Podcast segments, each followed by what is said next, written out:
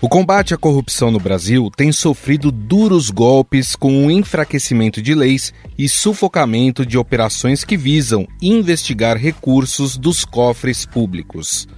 Mesmo com um discurso anticorrupção, o presidente Jair Bolsonaro agiu no sentido contrário para defender familiares e aliados, tentando interferir na autonomia de instituições e fazendo uma aliança com um grupo de políticos que antes condenava. Eu tenho o poder e vou interferir em todos os ministérios, sem exceção.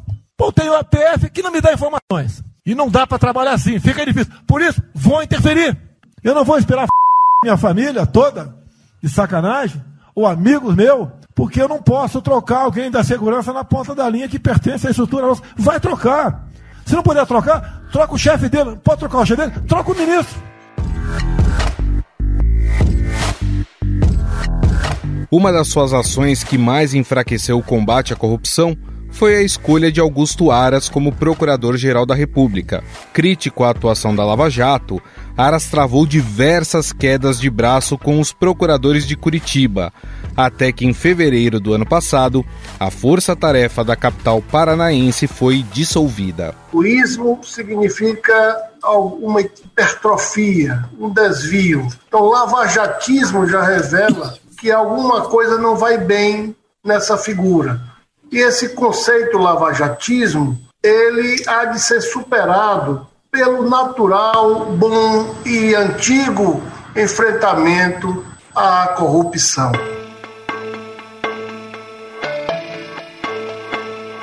Mas Bolsonaro não está sozinho nesta.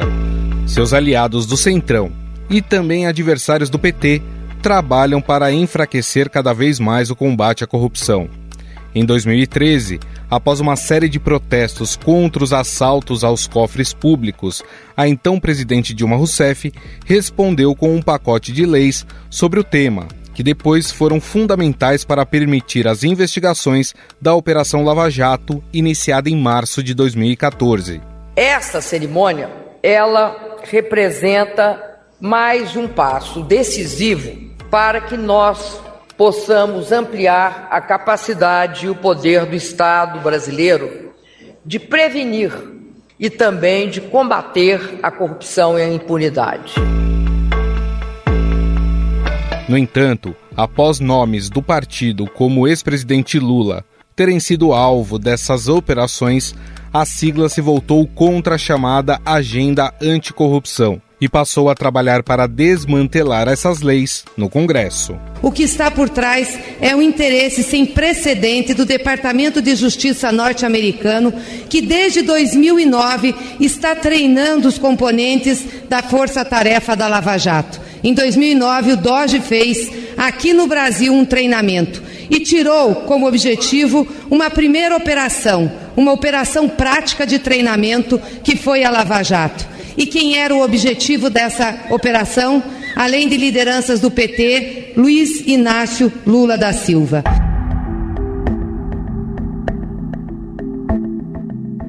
O PT teve também protagonismo em outras mudanças legislativas que tendem a enfraquecer a anticorrupção no país.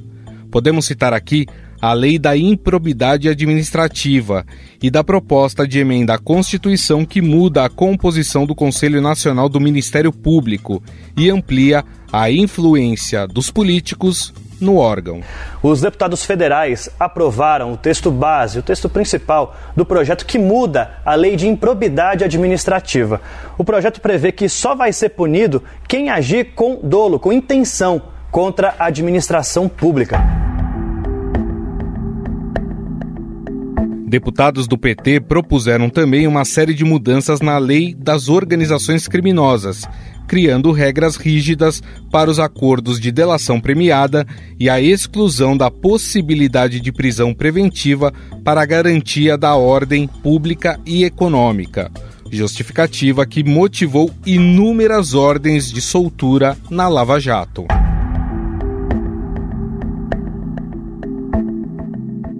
A lei de improbidade que nós citamos anteriormente foi afrouxada pelas mãos de Carlos Aratini, deputado pelo PT de São Paulo, responsável pelo texto aprovado no Congresso na maior mudança feita nas normas sobre improbidade até hoje. Para especialistas, essa nova lei dificulta a punição aos políticos. O principal ponto é o que prevê condenação por improbidade apenas nos casos em que seja comprovado o dolo específico, ou seja, a intenção de cometer a irregularidade. A legislação foi sancionada por Jair Bolsonaro sem vetos. Nesta sexta, o presidente voltou a falar sobre o assunto e afirmou que o afrouxamento das regras vai ajudar bastante. Se quiser contratar, tiver que contratar, na verdade, três, quatro caras para te ajudar na burocracia, acaba com o orçamento do do município.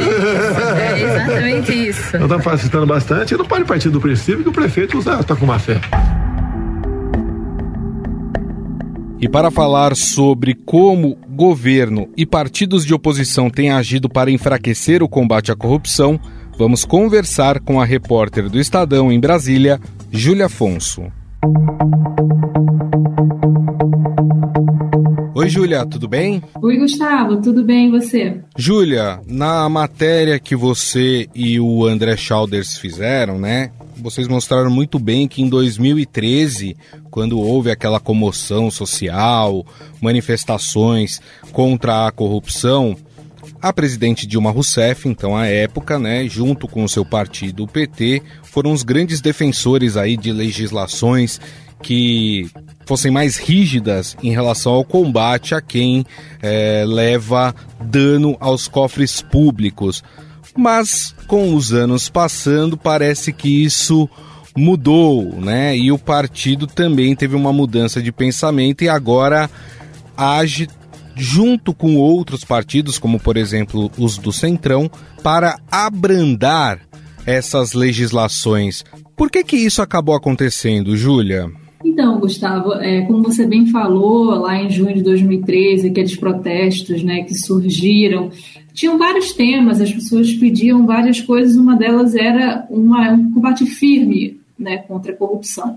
Então, é, em resposta, então, o presidente Dilma Rousseff, do PT, congressistas, responderam com um pacote de leis sobre esse tema que, que aconteceu? Esses, essas leis elas foram fundamentais para permitir as investigações da Operação Lava Jato. A Lava Jato que foi deflagrada a sua primeira fase em março de 2014, então um pouco depois dessas leis, e a Lava Jato teve mais de 80 fases, né? Lembrando que essas apurações alcançaram nomes do PT, principalmente o ex-presidente Lula, os ex-ministros Antônio Palocci, José Dirceu, então, depois que a Lava Jato chegou até o PT, junto, é, amparada nessa legislação que tinha sido criada depois de 2013, o partido então passou a trabalhar para desmantelar no Congresso, muitas vezes em conjunto com partidos do Centrão e até com partidos governistas, como você falou mesmo. E projetos, por exemplo, como a Lei Anticorrupção, a Lei das Organizações Criminosas, as duas de 2013, elas sofreram modificações ou então elas foram alvo de projetos apresentados por petistas, com apoio de parlamentares do PL, do Republicanos, do Progressistas, que são siglas que ocupam o ministério na gestão Bolsonaro e também já ocuparam é, ministérios nas gestões petistas. Um dos projetos que acabou não passando foi apelidado até de PEC da Vingança, que era contra esses avanços todos, é, vamos dizer, esse combate todo que a Lava Jato fez contra a corrupção. O secretário-geral do PT, o deputado Paulo Teixeira, é, disse para a gente aqui no Estadão que não houve uma mudança de pensamento do partido sobre essas legislações, né, mas que a intenção era fazer o correto combate à corrupção. Segundo ele, por exemplo, a lei da improbidade, que foi alvo de, de uma mudança importante esse ano, que para especialistas, para procuradores e promotores, foi sim um abrandamento do, do combate. Na avaliação do Paulo Teixeira, a lei de improbidade combateu muita gente inocente. Ele diz que o, correto combate à corrupção não pode destruir empresas, mas tem que tirar os corruptos das empresas. Então, assim, houve sim um, uma, uma junção de forças para abrandar o, o, as leis, né? O fato é que essas forças se juntam e um outro ponto interessante é que nessas votações no Congresso, quem votou contra é, esse abrandamento da legislação foram partidos como o Novo e o PSOL. Então, são partidos que ideologicamente são completamente diferentes, mas no combate à corrupção eles têm se unido contra esse abrandamento da legislação. Agora a gente também não pode esquecer do atual governo, que foi eleito em 2018 com o discurso do combate à corrupção. No entanto, a percepção que se tem é que o governo tem trabalhado para enfraquecer o combate à corrupção. Dá para fazer essa relação, Júlia? Exatamente. Foi um governo, como você falou, que foi eleito com essa bandeira, né? E o que a gente viu é que nos últimos anos o combate à corrupção foi completamente desmantelado. E é uma pauta que ela ficou, eu não posso dizer nem em segundo plano, eu acho que ela está atrás do último ainda mais com essa questão da economia, a inflação alta, a fome, a miséria que voltaram ao país, o combate à corrupção perdeu até o apoio popular. Acho que também, inclusive, por conta de erros da Lava Jato e também por conta dessa agenda econômica, né, economia da vida real, como tem sido chamado pelas campanhas eleitorais, que acabou perdendo esse espaço, né? E quem é que vai lutar por essa pauta agora? Sendo que o governo que foi eleito não luta, então como é que fica, né? Então é uma pauta que foi completamente escanteada, vamos dizer assim. E Júlia, nós estamos agora em um ano eleitoral, né? Outubro temos eleições presidenciais e claro que esse tema também impacta de certa forma eh, nas eleições. É, no Congresso Nacional existe alguma movimentação para que candidatos, por exemplo, que hoje são fichas sujas, eles possam é, se candidatar já nessas eleições de 2022? Então, Gustavo, em setembro do ano passado, o presidente Jair Bolsonaro sancionou uma lei que permite a candidatura de quem teve contas em exercícios de cargo, funções públicas anteriores, essas contas foram julgadas irregulares. Então, agora esse gestor público que foi multado por contas irregulares, ele está liberado para se candidatar. Esse é um texto que teve origem na Câmara e foi aprovado também no Senado. Antigamente, esses cidadãos eram inelegíveis com as contas relacionadas a, a, cargos públicos e agora não mais. Isso foi visto como um abrandamento da lei da ficha limpa. Bom, nós conversamos com Júlia Afonso, que é repórter do Estadão em Brasília, e nos trouxe aí mais detalhes do que tem acontecido ali no Congresso Nacional em relação ao abrandamento da legislação anticorrupção. Júlia, mais uma vez, muito obrigado. Obrigada a você, Gustavo.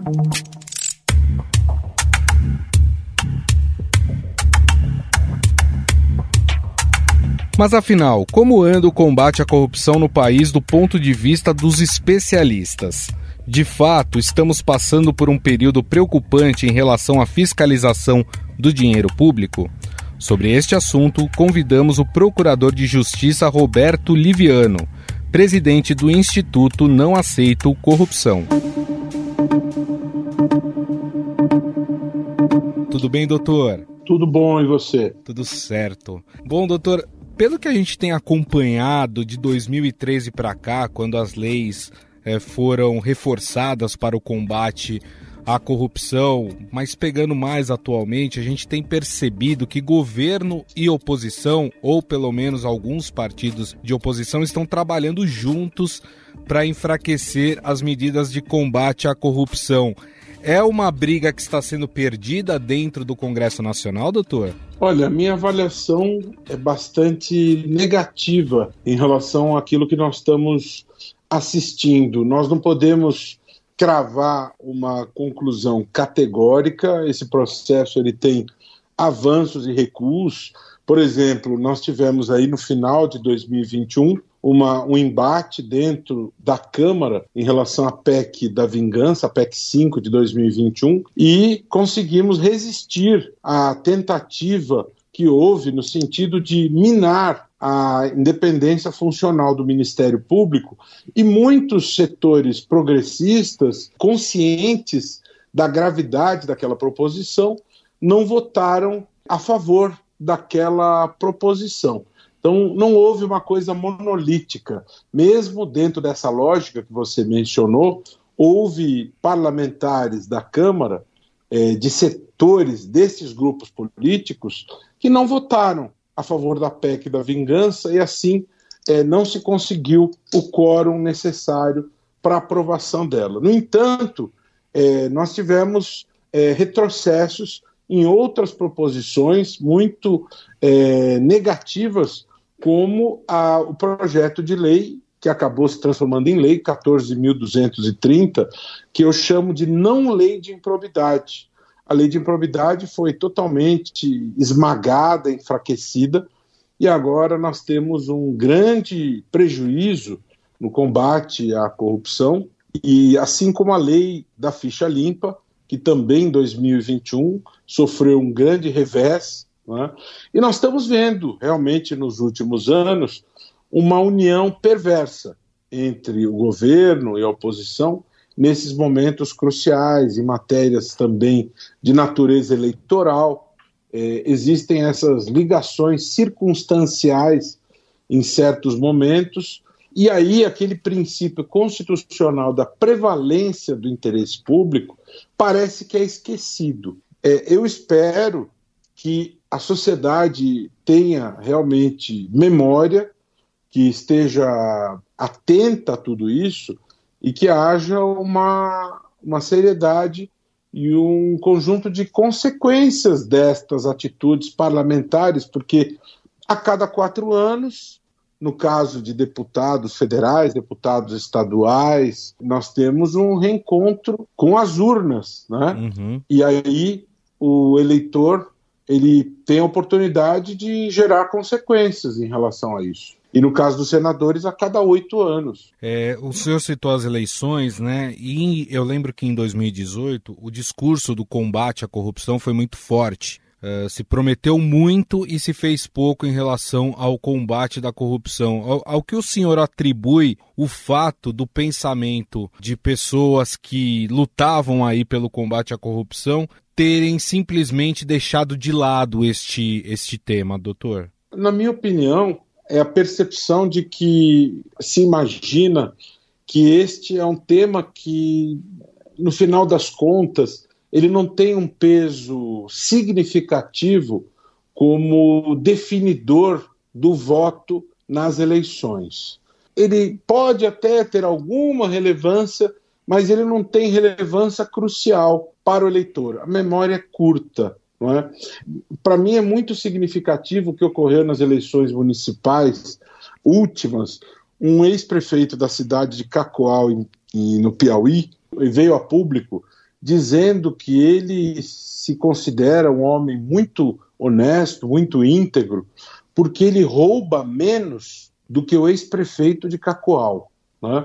Por que, que eu estou dizendo isso? Porque, na visão dele, é, existe um padrão de roubar. Né? Roubar seria algo já estabelecido como algo naturalizado. E quem rouba menos, é, segundo o que ele disse, já se poderia considerar é, alguém íntegro. Ou seja, roubar é algo é, já estabelecido como natural é, do jogo. Né? Isso é absolutamente grotesco que seja colocado desta maneira. É?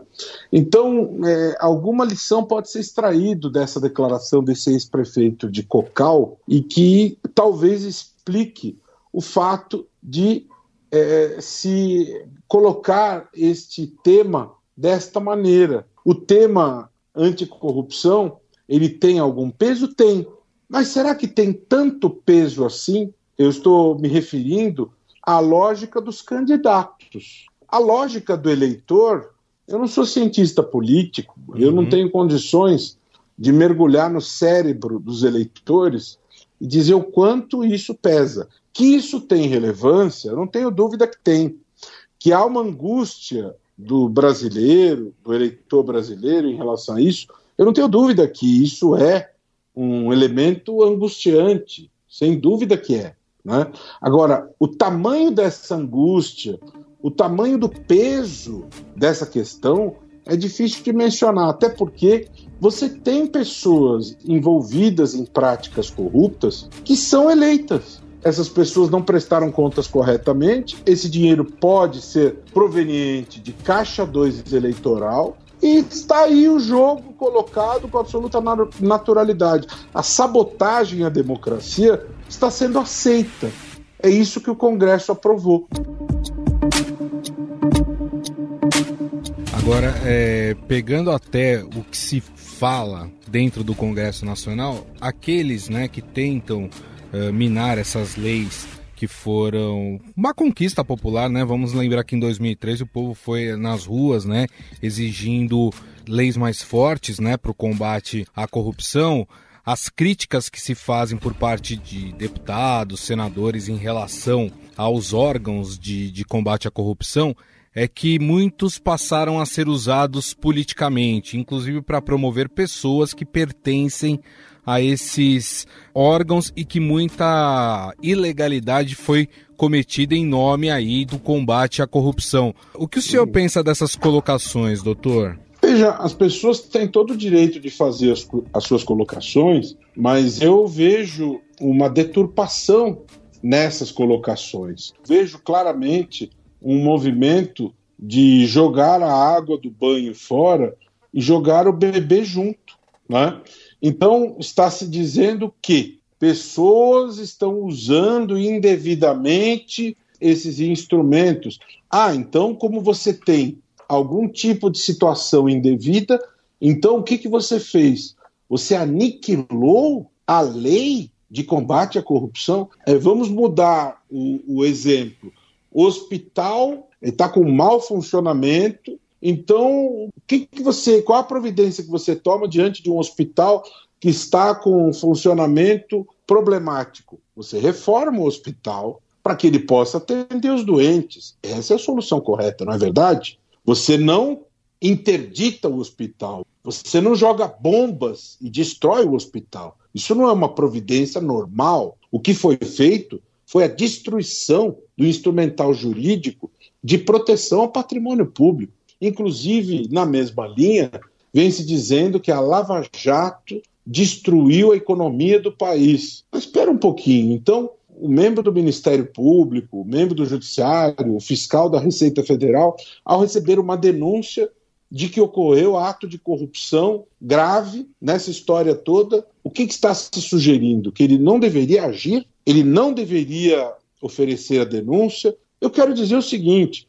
se eu sou membro do Ministério Público e estou atuando naquela situação, eu rigorosamente tomo as providências para promover as responsabilidades. Até porque, se eu não agisse, eu estaria prevaricando. É, é absolutamente inadmissível. Então, esse discurso de dizer que a Lava Jato destruiu a economia do país por ter punido atos de corrupção isso é uma coisa absolutamente monstruosa, que não tem sustentação e não tem pé nem cabeça. Se alguém agiu de maneira incorreta, este alguém individualmente considerado deve individualmente ser punido e não destruir leis que protegem a toda a coletividade. Doutor, para a gente encerrar, é, nós sabemos que no nosso país, é, quem faz as leis ou as modifica é o Congresso Nacional, né, deputados é, e senadores. Diante disso, existe alguma forma, alguma solução que proteja esses órgãos de fiscalização dessas interferências políticas? Há algo que pode ser feito para não é, deixar que os instrumentos de combate à corrupção sejam enfraquecidos? Essa é uma pergunta muito complicada, muito complicada. Inclusive, é, o mais importante organismo internacional aqui no âmbito da América Latina, o Latino Barômetro, no seu último informe, quando foi indagado aos brasileiros sobre a percepção que tinham sobre o uso do poder visando alto benefício, justamente 93% dos brasileiros responderam que viam os detentores do poder usando em alto benefício. Né?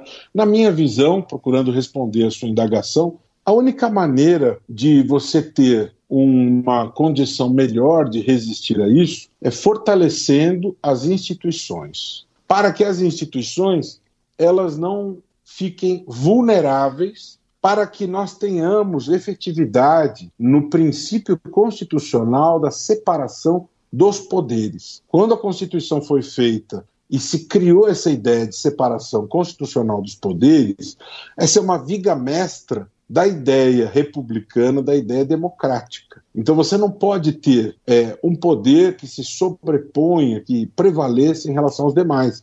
Não é plausível que o Congresso tenha essa possibilidade de interferência. Por exemplo, nessa PEC da vingança, uma das proposições era de que o Congresso pudesse escolher o corregedor nacional do Ministério Público. Isso é uma aberração. Em nenhum organismo de controle interno no Brasil existe a possibilidade de outro órgão público escolher o, o corregedor. O próprio organismo escolhe o seu próprio corregedor. Em todos os organismos públicos do país. É, e também a imprensa, é muito importante que esse podcast jogue luz sobre isso.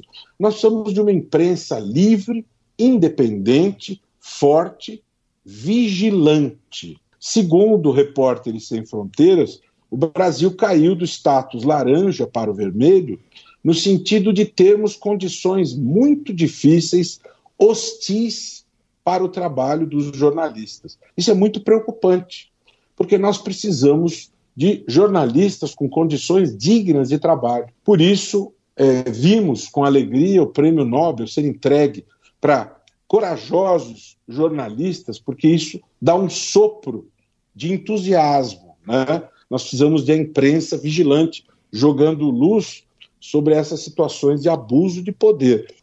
Perfeito.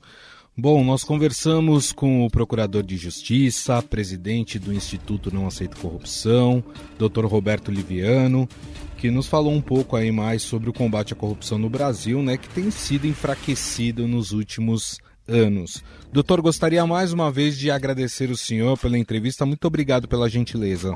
É sempre uma alegria, uma honra participar aí dessas atividades do podcast.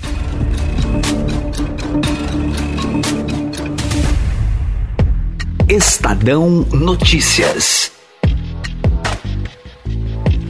O Estado Notícias desta segunda-feira vai ficando por aqui. Contou com a apresentação minha Gustavo Lopes. O roteiro, produção e edição é de Jefferson Perleberg e Gabriela Forte. A montagem é de Moacir Biasi. O editor do núcleo de áudio do Estadão é Emanuel Bonfim. Mande seu comentário e sugestão para o nosso e-mail podcast@estadão.com. Um abraço e até mais.